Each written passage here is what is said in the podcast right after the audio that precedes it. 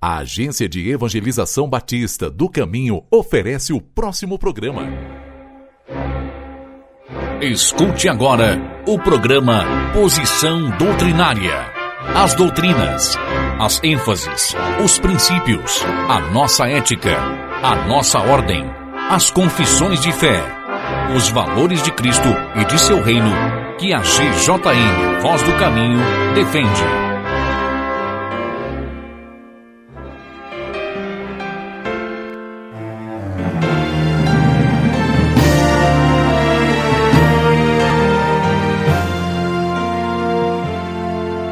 Missão Batista do Caminho Internacional. Batista, landmarkista, continuista, amilenista, pacifista, ecologista. O sábado sagrado de Deus o Senhor. O sábado sagrado da Bíblia, o sétimo dia da semana, é tempo sagrado, um dom de Deus para todas as pessoas, instituído na criação, afirmado nos Dez Mandamentos e reafirmado no ensino e exemplo de Jesus e dos apóstolos. Crimos que o dom do repouso do sábado sagrado é uma experiência da presença eterna de Deus com seu povo. Crimos que em obediência a Deus e em resposta amorosa à sua graça em Cristo, o sábado sagrado deveria ser observado fielmente como um dia de descanso, adoração e celebração. Memorial da Criação. Gênesis 2 2 e 3, no fim da criação, Deus determinou que o sétimo dia fosse considerado especial. Deus abençoou e santificou este dia. Em outras palavras, o sábado foi separado como um instrumento de benção para toda a criação de Deus.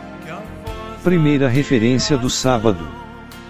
Êxodo 16 4 e 5, 22 30, esta é a primeira referência ao sétimo dia ou sábado desde o registro da criação no segundo capítulo de Gênesis, e o versículo-chave do texto.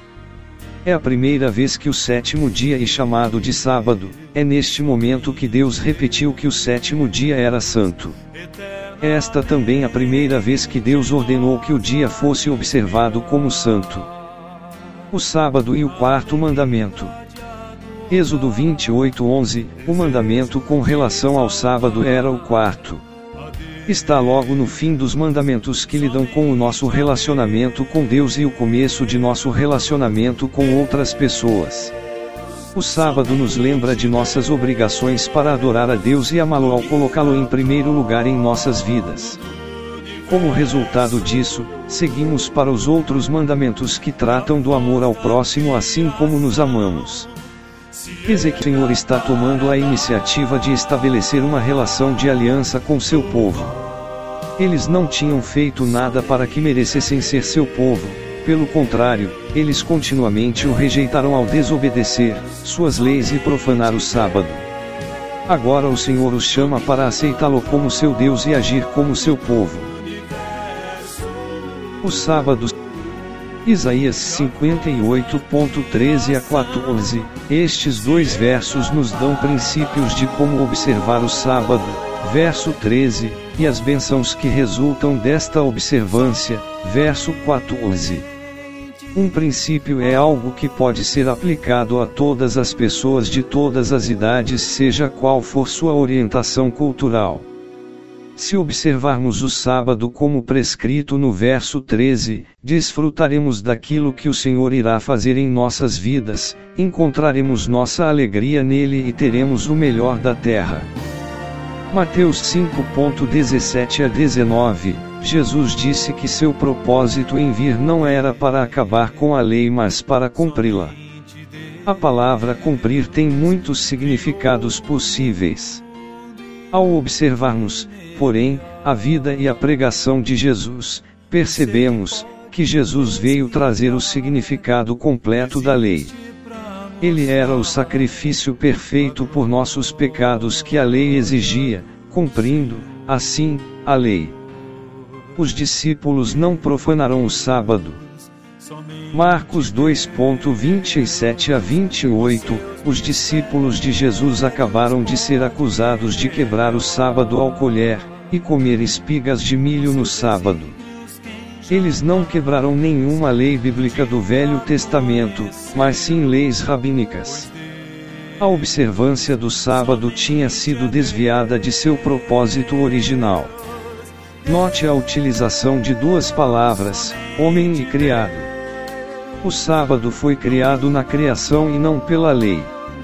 O sábado não foi feito pelo povo judeu, mas para toda a humanidade. O sábado era uma prática inquestionável que se tornou um assunto para grandes debates em muitos círculos cristãos e, finalmente, a ser uma observância não obrigatória pela maioria das igrejas e denominações cristãs. O sábado, porém, é um mandamento bíblico que não pode ser negado. Foi separado no fim da criação, ordenado em Êxodo 20.8 a 11, praticado por Jesus e a igreja primitiva e é ainda válido para nós, crentes, hoje.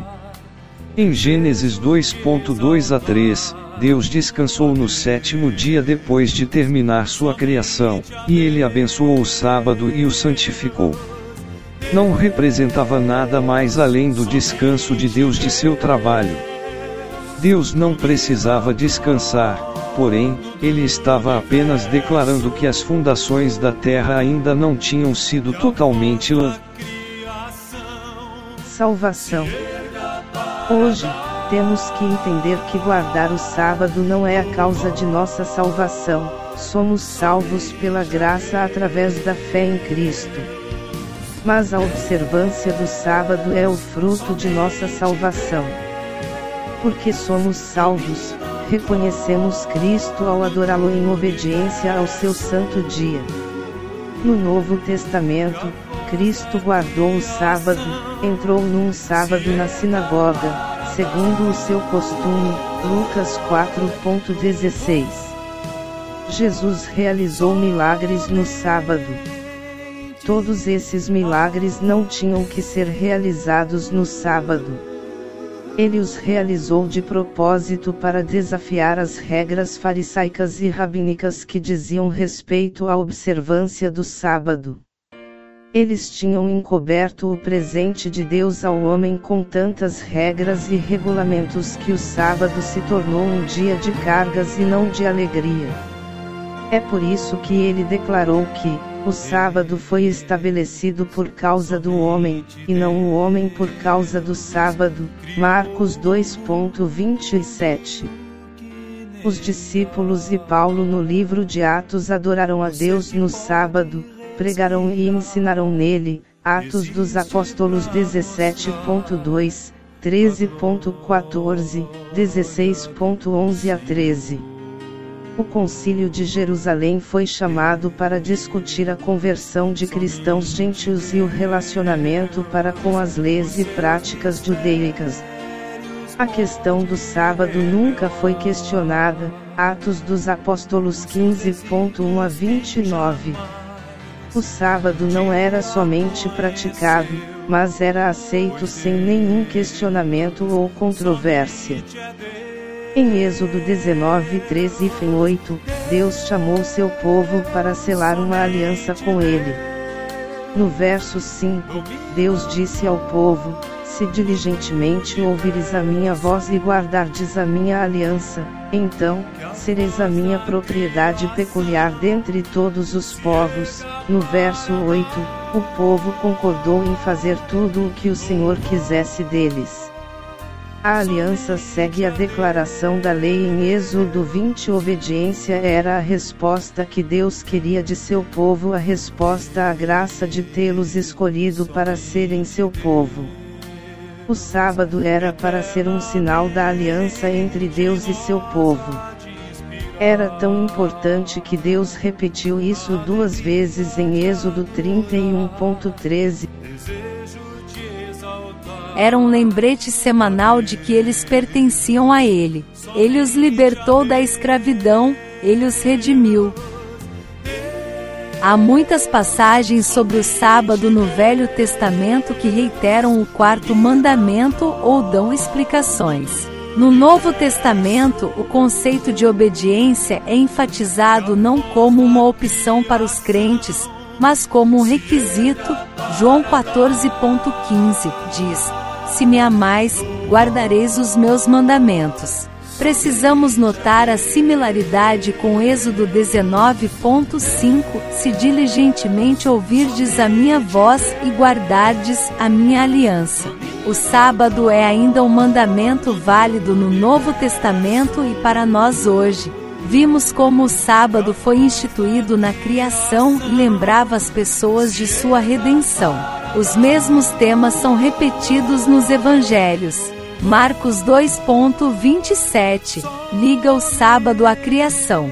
João 5.17 diz: Meu pai trabalha até agora, e eu trabalho também. Isso também é uma indicação para a criação original do sábado. Alguns cristãos têm interpretado isto da seguinte maneira: já que Deus tem trabalhado continuamente para criar e preservar, isto anula a lei do sábado. Deus, porém, não está fazendo o trabalho da criação, mas o da redenção. Isso traz o sentido redentivo da observância do sábado. Em Lucas 4 horas e 16 minutos menos 30, Jesus, no dia de sábado, proclama o propósito de sua missão. Sua missão era proclamar as boas novas da redenção. Lucas traz o tema ainda mais detalhadamente na narração da cura no sábado. Lucas 13.10 a 21. Depois que Jesus curou a mulher encurvada, ele foi repreendido, mas respondeu dizendo: Por que motivo não se devia livrar desse cativeiro, em dia de sábado, esta filha de Abraão, a quem Satanás trazia presa há 18 anos? Lucas 13.16 Jesus, portanto, não quebrou a guarda do sábado, mas apresentou de forma completa sua intenção e significado. Paulo, no livro de Atos, adorou e ensinou no sábado. Ele pregou o Evangelho de Cristo, que liga o sábado à redenção. O culto aos domingos começou entre os grupos cristãos no final do segundo século e foi oficializado no quarto século. Apesar de alguns teólogos hoje defenderem a posição de que a guarda do sábado foi transferida para o domingo por causa da ressurreição de Cristo, não há base bíblica para isso. Os que guardam o sábado existiram por toda a história. Os batistas do sétimo dia têm este costume desde o século XVI. Muitos cristãos estão repensando sua posição na questão do sábado ou aceitando a sua base bíblica. Os anabatistas já existiam desde o século I. Conferir a história. Fonte https dois pontos barra barra gracamaior.com.br barra estudos barra sábado. Que a voz da criação se erga para dar